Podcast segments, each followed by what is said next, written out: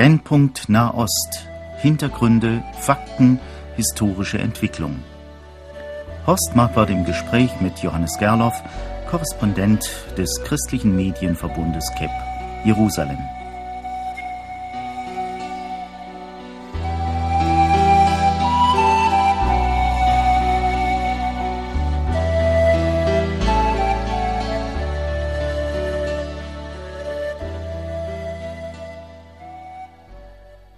Heute, verehrte Hörerinnen und Hörer, haben wir uns ein besonderes Thema vorgenommen.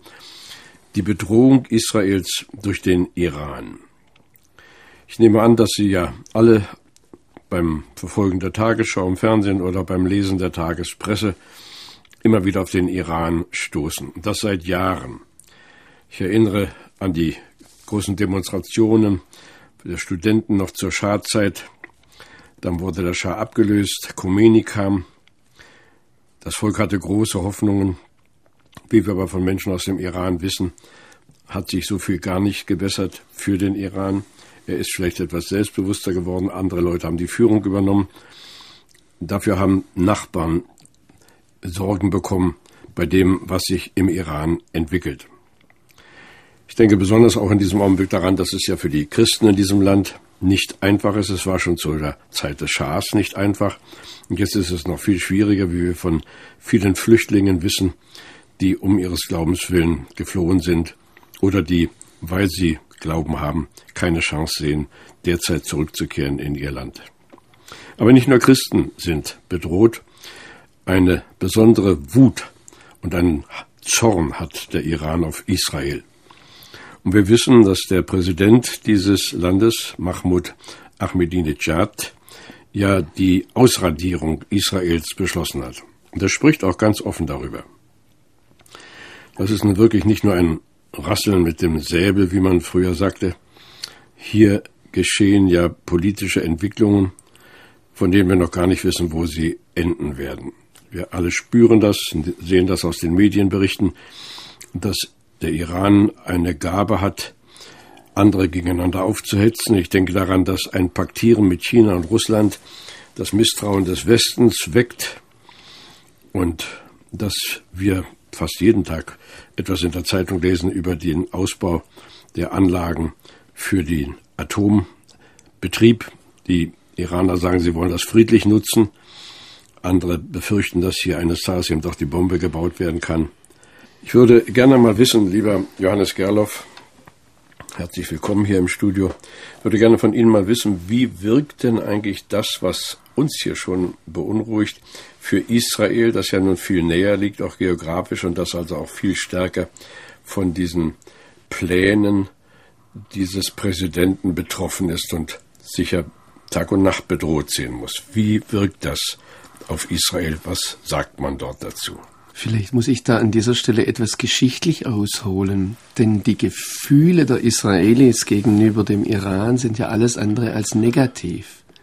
Mit dem Fall, mit dem Sturz des Schah ist für Israel einer der größten Verbündeten und Handelspartner vor allem auch weggefallen. Und traditionell ist das Gefühl der Israelis gegenüber dem Iran sehr, sehr positiv. Und wenn ich den Berichten, und ich kenne einige Iraner sehr, sehr gut, äh, aus dem Iran glauben darf, ist es umgekehrt ähnlich, dass man im iranischen Volk gegenüber dem israelischen Volk eine große Bewunderung, ein Wohlwollen eigentlich zu, zu spüren meint.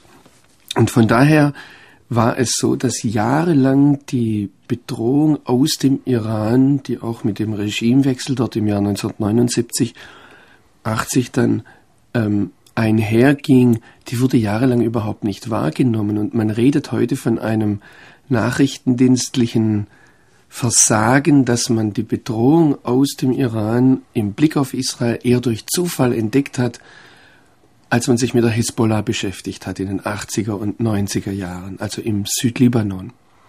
Und erst da wurde der, der israelische Geheimdienst praktisch nebenbei darauf aufmerksam, dass sich dass sich dort etwas zusammenbraut. Und das ist bis heute so, also Iran ist ja zum Beispiel aus rechtlicher, aus gesetzlicher Sicht von Israel her gesehen kein Feindesland.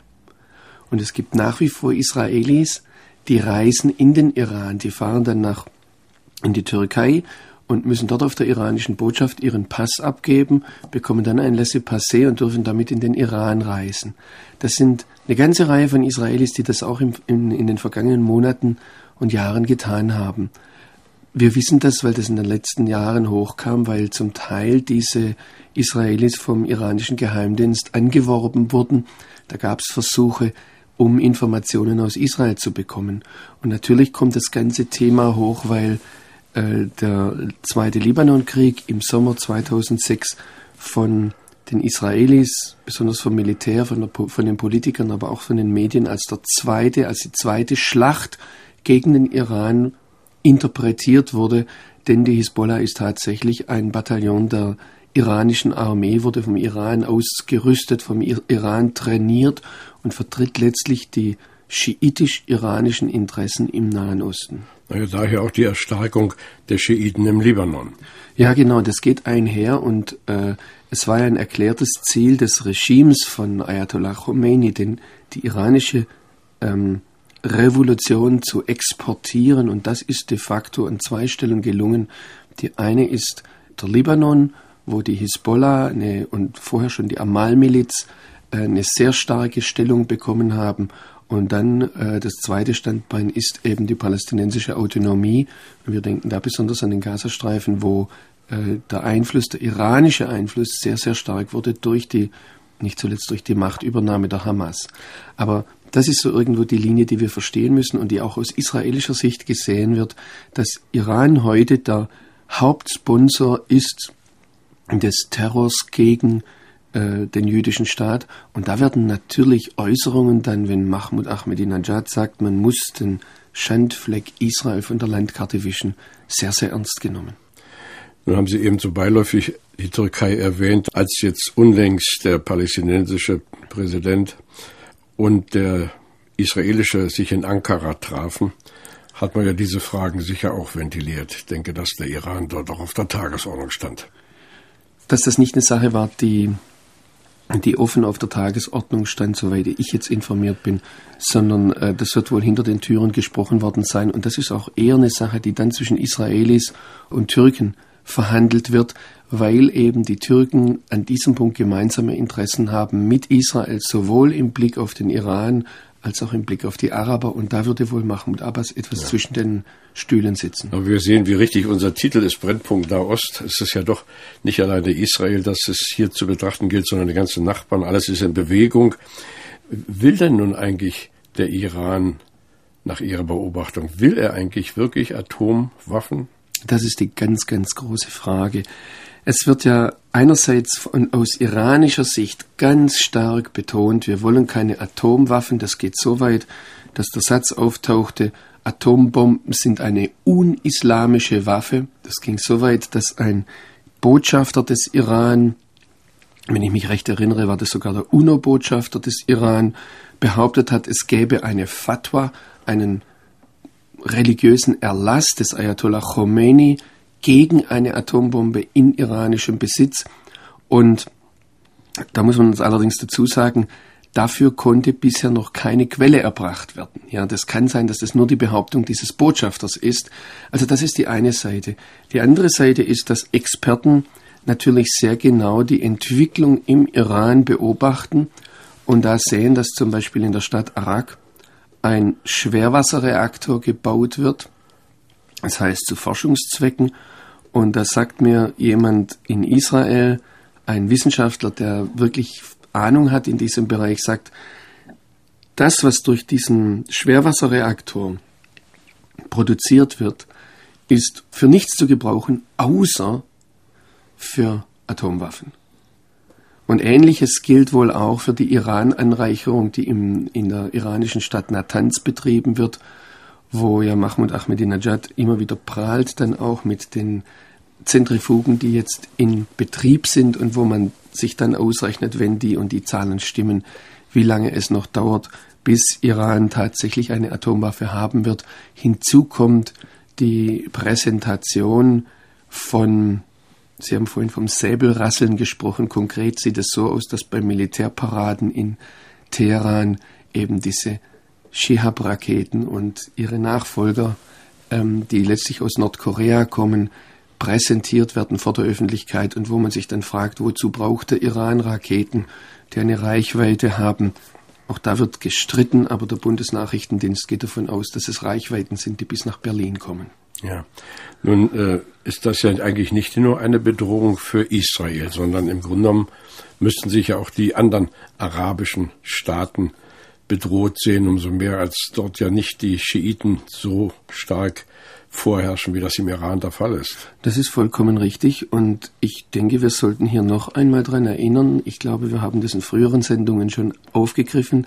Was besonders bemerkenswert war beim Zweiten Libanonkrieg im Sommer 2006, das war das Schweigen der Arabischen Liga, die praktisch Israel einen Monat lang freie Hand gegeben hat und das ging so weit, dass eine kuwaitische Zeitung gesagt hat, wenn Israel die Hisbollah nicht fertig macht, dann wird es zu einem iranisch-arabischen Krieg kommen. Und wir sehen das auch daran, das ist eine der großen Gefahren überhaupt für die Stabilität im Nahen Osten, dass jetzt Länder im, wie Ägypten, wie die Türkei, wie Saudi-Arabien, alle sprechen über Atomprogramme, die sie, auch Jordanien, die sie entwickeln wollen, und man befürchtet, dass wenn der Iran in Richtung einer Atomwaffe geht, dass das letztlich zu einem Rüstungswettlauf, zu einem atomaren Rüstungswettlauf im Nahen Osten führen könnte. Und das geht natürlich weit darüber hinaus. Ich würde sagen, hier ist die Bedrohung nicht nur für Israel da und seine umliegenden arabischen Nachbarn, und wir werden hier wahrscheinlich in den nächsten Jahren ganz neue Konstellationen sehen, dass sich vielleicht die sunnitischen Araber durch Israel vertreten fühlen, die zu einem Schulterschluss kommen. Ich spekuliere jetzt einmal, ja, aber das ist nicht von der Hand zu weisen gegenüber der viel, sehr viel größeren gemeinsamen Bedrohung aus dem Iran. Aber das ist eben eine Bedrohung, die nicht nur die arabische Welt betrifft und Israel, sondern eventuell auch Europa und weit darüber hinaus, wenn wir die Ideologie des Mahmoud Ahmadinejad bedenken. Ja, wenn das nun aber so sein sollte, wie Sie eben sagen, dass sogar Berlin erreicht würde durch solche Waffen, dann müssten eigentlich die Europäer sich Gedanken machen, wie sie sich dagegen schützen. Hat man da in Israel eine Meinung oder ist das so fern weg, dass das weniger interessiert, dass man dort sagt, lass doch die Europäer das selber entscheiden und die Amerikaner? Nein, also man weiß sehr klar, dass man im Blick auf den Iran in einem gemeinsamen Boot sitzt. Und ich denke auch, die Europäer wissen das. Ich habe vor einiger Zeit mit einem Vertreter der NATO gesprochen, mit dem Verbindungsoffizier zwischen der NATO und, der, und Israel. Und er hat klipp und klar gesagt, über dieses Abwehr, Raketenabwehrschild, das Polen und Tschechien vor allem aufgebaut werden soll, besteht in Sicherheitskreisen eigentlich eindeutig die Meinung, dass man dieses Schild braucht. Das Problem ist, dass die Bevölkerung es nicht will und dass die Bevölkerung hier offensichtlich nicht das Einsehen hat, wozu man das braucht. Es ist übrigens bezeichnend, dass die Sicherheitskreise hier von einem Raketenschild sprechen, das sie praktisch in Mitteleuropa aufbauen wollen und nicht in Richtung Israel denken. Also auch da sehen wir, dass die Bedrohung nicht nur in, in Richtung Israel geht, sondern eben weit darüber hinaus. Wie sieht denn die konkrete Bedrohung für Israel aus? Ich meine, wenn dort wirklich eine Atombombe niederginge, dann wäre ja nicht nur dieser kleine Staat ausgelöscht, sondern das beträfe ja dann, wie eben schon angedeutet, auch die arabischen Nachbarn. Das beträfe nicht nur die arabischen Nachbarn, das beträfe den Iran selbst, vor allem auch deshalb, weil Israel schon ein Raketenabwehrschild besitzt, gerade für diese Langstreckenraketen, die dazu nötig wären, wobei man auch hier noch die Frage stellen muss, ob sie das letztendlich mit einer Rakete machen würden oder vielleicht nicht mit einem Flugzeug. Und da haben israelische Militärs und Raketenexperten mir dann auch schon gesagt, weil wir gefragt haben als Journalisten, ja, wenn da dann äh, in entsprechender Höhe eine Rakete, die mit einem atomaren Sprengstoff bestückt ist, abgeschossen wird, äh, was passiert damit? Das wird ja dann in der Stratosphäre oder wo, also in einigen Kilometern Höhe, wird es zerkleinert, diese, diese Rakete, die auf Israel einfliegt. Und dann hat er mit einem etwas süßsauren Lächeln gemeint, ja, zum Glück dreht sich die Erde richtig herum, sodass dieser atomare Staub dann von einer Explosion, die da in einigen Kilometern Höhe stattfindet, zuerst mal in Richtung Iran geht. Aber das kann natürlich dann mehrfach um die Erde gehen. Ich denke aber, was wir hier noch eher bedenken müssen, das ist, dass der Hintergrund, das, was Mahmoud Ahmadinejad treibt, ist seine religiöse Überzeugung. Und diese religiöse Überzeugung ist vielleicht für Israel eher noch ein Schutz.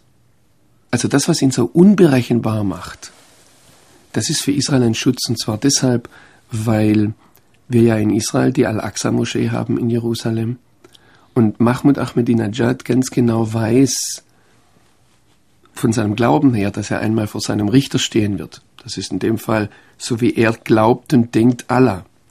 Und er wird wahrscheinlich nicht vor Allah hintreten wollen und ihm sagen, du, ich habe die drittheiligste Stätte des Islam, die Al-Aqsa-Moschee, von der Erdoberfläche weggewischt. Von daher äh, sind hier viele, viele Fragen offen, wie, wie sich diese Situation entwickelt und wohin letztlich die Bedrohung geht. Ja, bloß die äh, Rede von dem Ausradieren Israels, das ist ja nun so wiederholt worden, auch in aller Öffentlichkeit, dass er möglicherweise dann ja auch andere Waffen hat. Ich meine, Saddam Hussein hat ja auch äh, mit Raketen, mit Scud-Raketen Israel befeuert und äh, man musste in die Luftschutzkeller gehen wie hier in unglückseligen Zeiten. Vielleicht darf ich hier mal, um, um diese Frage zu beantworten, etwas weiter ausholen und die, die, die, die Grundgedanken des Mahmoud Ahmadinejad ganz, ganz kurz beschreiben, wobei ich betonen möchte, so denken nicht alle Muslime, so denken nicht einmal alle Schiiten, aber Mahmoud Ahmadinejad hat eine weltweite Perspektive. Er erwartet, und das hat er mehrfach gesagt, zuletzt vor seiner Rede vor der UNO-Vollversammlung, er erwartet den, die Rückkehr des zwölften Imam, der Mahdi genannt wird. Und bevor dieser Mahdi, dieser, das wäre, wir würden sagen, Messias, ein islamischer Messias, ein weltweites Friedensreich, natürlich ein islamisches Friedensreich nach der Vorstellung von Mahmoud Ahmadinejad, aufrichten wird, wird es zu einem großen Krieg kommen. So die Vorstellung dieser Leute. Und jetzt gibt es einen gravierenden Unterschied zwischen zwischen Christen, Juden auf der einen Seite und Muslimen auf der anderen Seite. Wir denken natürlich auch von der biblischen Prophetie her, wenn wir an Gog und Magog oder Harmageddon kommen, dass es zu einem weltweiten Konflikt kommt, bevor aus unserer Sicht Jesus wiederkommt oder aus jüdischer Sicht der jüdische Messias wiederkommt. Mahmoud Ahmadinejad denkt jetzt Folgendes im Gegensatz zu uns Christen, dass er diesen, dieses Kommen seines Messias beschleunigen kann, indem er einen Krieg provoziert oder zumindest ihm nicht ausweicht. Und das macht es so furchtbar gefährlich. Also er hat hier wirklich eine weltweite Perspektive und damit wird diese Bedrohung nicht nur für Israel relevant, sondern für die ganze Erde. Dass er auf der anderen Seite das mit dem Wegwischen Israels von der Landkarte ernst gemeint hat, zunächst einmal, er sagt es immer wieder, aber er hat auch zum Beispiel gegenüber Time Magazine erklärt, wie er das gerne machen möchte. Und ich denke, dass das vielleicht viel gefährlicher ist als eine Atombombe für Israel. Er hat Folgendes gesagt. Ich bin nicht so aggressiv, wie ihr denkt. Ich möchte, dass dieses Land zwischen Jordan und Mittelmeer, Sie nennen es Israel, Mahmoud Ahmadinejad nennt es Palästina, dass in diesem Land zunächst einmal Gleichheit herrscht, kein Rassismus, wo nur die Juden die Herrschenden sind, sondern Gleichheit für alle Menschen unabhängig von Geschlecht, Rasse, Religion. Und er sagt, ich möchte dann, dass alle Leute, die in diesem Land wohnen wollen, dorthin einwandern dürfen, auch drei bis fünf Millionen palästinensische Flüchtlinge und ihre Nachfahren. Und dann sagt er, ich möchte keine zwei Staaten, ich möchte einen Staat und die Bewohner dieses Landes, wenn alle Einwanderer ein, reingekommen sind, sollen dann demokratisch bestimmen, welche Staatsform sie wollen, welche Staatsreligion sie wollen und so weiter. Und das würde die Auslöschung des Staates Israel bedeuten, ganz automatisch. Und jetzt stellen wir uns einmal Folgendes vor, aber jetzt muss ich dazu sagen, ich spekuliere jetzt. Nehmen wir einmal an, Mahmoud Ahmadinejad hat die Atombombe und man versteht und man versteht im Westen zum Teil sehr wohl seine Ideologie von einer Weltherrschaft des Islam und er sagt jetzt dem Westen, hör zu, ich kann das Kommen des Mahdi für ein paar Jahre aufschieben, wenn ihr das wollt. Wenn ihr mit mir zusammen arbeitet, um diesen rassistischen Staat in Israel von der Landkarte zu wischen und dort allen Menschen Freiheit zu gewähren. Und Sie merken jetzt vielleicht schon, wie die Art und Weise, wie ich das formuliere, das kann furchtbar sympathisch für westliche Ohren klingen, wenn man einmal das sagt ja, warum müssen, warum müssen die Juden eigentlich einen Staat haben? Warum müssen die die Herren dort sein in der Region? Und das kann furchtbar gefährlich werden für die Situation in und um Israel oder sagen wir es einmal für den jüdischen Staat Israel. Und achten Sie mal drauf, in den Verhandlungen mit den Palästinensern kam das auf den Tisch, dass Ehud Olmert, der israelische Premierminister, gesagt hat, wir wollen eine Anerkennung Israels als jüdischer Staat, wo wir im Westen sagen, na, das ist doch schon lang passiert. Und wir sehen plötzlich, dass sich die Muslime dagegen, selbst diejenigen, die Israel anerkannt haben, gegen eine Anerkennung Israels als jüdischer Staat vehement wehren. Und da kommt eben genau dieses Phänomen hoch, dass möglicherweise Mahmoud Ahmadinejad hier einen, eine Auslöschung Israels nicht mit militärischen Mitteln vorsieht, sondern auf demografisch-demokratische Art und Weise. Ja. Und die Russen stimmen ihm zu und die Chinesen versuchen ihr Süppchen zu kochen. Ich habe jetzt neulich noch mal gelesen, dass ja die Russen ursprünglich sehr dafür waren, dass der Staat Israel entsteht. Damals hatte man aber noch die Hoffnung, dass die aus den Kibbuzin kommenden Sozialisten die Führung übernehmen würden. Und das ist alles ganz anders gelaufen. Und diese Großmacht Russland schützt also auch nicht, hilft nicht. Israel sich selbst überlassen mit den Europäern. Da kann man eigentlich eher noch Hoffnung haben, dass im Staate Iran selber etwas passiert. Ich hörte, dass doch die Studenten dort gelegentlich auch gegen ihren Präsidenten aufgestanden sind. Die Situation in der iranischen Bevölkerung ist tatsächlich einer der Hoffnungsschimmer. Man weiß nicht genau, wie viel Prozent der Bevölkerung tatsächlich hinter diesem Präsidenten stehen. Aber wir wissen, dass er die Versprechungen, die er gemacht hat, zum Beispiel im Blick auf die, das Anheben des Lebensstandards, im Blick auf die Arbeitslosigkeit, dass er diese Versprechen nicht erfüllen konnte. Es kommt aber gerade dort ein großes Problem auf uns zu. Und das ist, wenn der Westen militärisch droht, dass das vielleicht der Grund wäre, dass sich das gesamte iranische Volk hinter seinem Präsidenten stellt. Denn das große Problem ist, wir haben als Westen im Blick auf den Iran sämtliches Vertrauen verspielt. Wir sollten hier nicht vergessen, dass zum Beispiel schon in den 50er Jahren, bevor der Schah eingesetzt wurde, ein demokratisches Regime im Iran gewählt war, das sich dann aber in Richtung Sowjetunion bewegt hat und das zum Beispiel die Ölquellen verstaatlicht hat. Das hat den Briten nicht gefallen und die Richtung Sowjetunion hat den Amerikanern nicht gefallen. Und so hat CIA und MI6, also der britische und der amerikanische Geheimdienst, dieses Regime damals gestürzt. Und wir sollten nicht vergessen, das ist eine Sache, die ganz tief in der iranischen Psyche drin sitzt. Die Geschichte mit Saddam Hussein, der vom Westen hoch ja. äh, gerüstet wurde, um gegen das Ayatollah-Regime im Iran vorzugehen und dann letztlich gestürzt wurde. Und von daher herrscht ein ganz, ganz tiefes Misstrauen im Blick auf die Glaubwürdigkeit des Westens. Ja, aber in allen diesen Staaten, Irak, Iran, Syrien, da ist ja viel Unsicherheit. Was kann man erwarten? Was müsste eigentlich geschehen? Was sollte geschehen?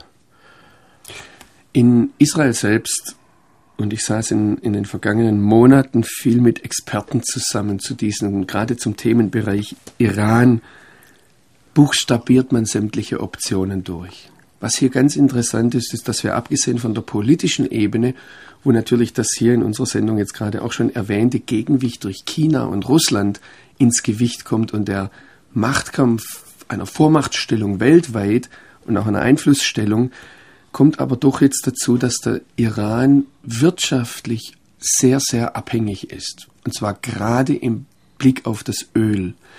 Der Iran hat zwar unwahrscheinliche Ressourcen an Rohöl, er hat aber keine Möglichkeiten, dieses Öl zu raffinieren. Das heißt, die, die gesamten Ölvorräte im Iran werden in Europa verarbeitet und dann wieder zurück importiert in den Iran.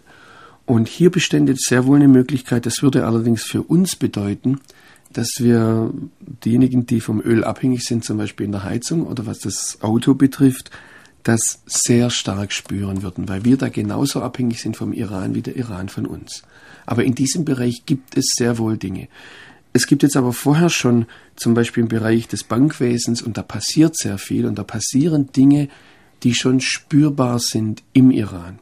Ein weiterer Punkt ist, es ist ja so, dass das Atomprogramm selbst im Iran, vor allem wo es um, um den Bau eines Atomreaktors in Bushehr geht, da äh, sind die Russen sehr stark involviert. Und dieser Atomreaktor in Bushehr hätte im November 2007 ans Netz gehen sollen, ist aber nicht ans Netz gegangen. Und interessanterweise haben die Russen immer neue Ausreden gefunden, warum dieser Atomreaktor nicht ans Netz gegangen ist. Einmal haben die Iraner nicht bezahlt, wo sich jeder fragte, die haben doch Geld und die haben Geld. Dann gab es irgendwelche Lieferschwierigkeiten und da fragt man sich, aber die Russen haben diesen Reaktortyp mehrfach in Russland, die müssten das sofort liefern können. Der Verdacht ist, dass die Russen den Bau des Reaktors hinauszögern. Und das ist eben auch das Trickreiche jetzt an diesen Beziehungen, dass wenn Russland jetzt radikal sagen würde, wir wollen keine Atommacht Iran, würden die Iraner sagen, okay, dann gehen wir zu den Chinesen. Und dass eben die Russen hier möglicherweise im Zusammenspiel mit dem Westen sagen, wir werden den Prozess verschmutzen, das ist der offizielle Ausdruck. Ja. Und dass da eben auch noch Dinge laufen. Eine weitere Sache ist die, die, die Frage der Unterstützung der Opposition im Iran. Das Problem ist, die Frage, die immer auftaucht, ist natürlich die Frage nach der militärischen Option. Und da sagen israelische Militärs, wir müssen natürlich alles bedenken. Und es gibt keine Option, die nicht durchbuchstabiert wird. Aber Fachleute sagen an diesem Punkt, es gibt keine Möglichkeit, den Iran militärisch daran zu hindern, zur Atommacht zu werden. Tja. Also wir haben ganz entgegen Ihren sonstigen sehr präzisen Aussagen diesmal so ein bisschen spekuliert, aber das ist ja vielleicht auch nötig, wenn man überhaupt Verständnis gewinnen will für diese ganze Geschichte. Sie haben sehr viel Einsicht. Ich danke Ihnen. Uns bleibt am Ende dieser Sendung eigentlich nur der Appell, der hoffentlich von Ihnen, verehrte Hörerinnen und Hörer, nicht als einen Routineschluss empfunden wird. Es ist mir ein aufrichtiges Bedürfnis, Sie immer wieder neu einzuladen, zu beten für dieses Gebiet der Welt, für den Nahen Osten. Und wenn Sie Staatsoberhäupter beim Namen kennen, nennen Sie auch diese Namen vor Gott, nennen Sie die Völkerschaften, nennen Sie die Orte. Vielleicht auch ganz interessant, wenn Sie in Ihre Bibel mal einen kleinen Zettel einlegen mit Namen von Politikern und Regionen und Problemen, die immer wieder erwähnt werden. Und dann Gott wirklich inständig bitten, dass er doch seinen Segen über dieser Region ausbreiten möchte. Wir haben gehört, wie schwierig das Unterfangen ist, wie unterschiedlich die Interessen in dieser Region sind. Gott lenkt die Herzen. Er ist der Herr aller Herren, der König aller Könige. Nehme das als eine Verheißung und als einen Trost zugleich. Und in dieser Gewissheit grüße ich Sie, verehrte Hörerinnen und Hörer.